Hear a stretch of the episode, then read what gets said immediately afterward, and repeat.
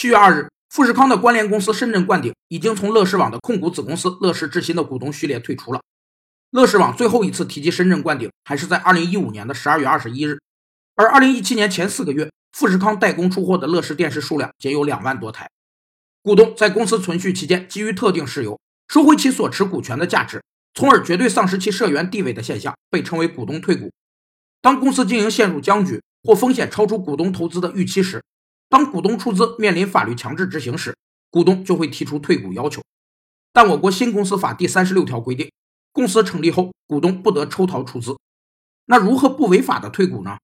可以选择转让出资或强制公司收购股份的方式。转让出资是指股东把所持有的出资份额转让于他人，公司强制收购则通过协商价格或以事先商定的价格把股份收归公司所有。曾经要共同一起豪赌未来的贾跃亭与郭台铭，如今也开始渐行渐远了。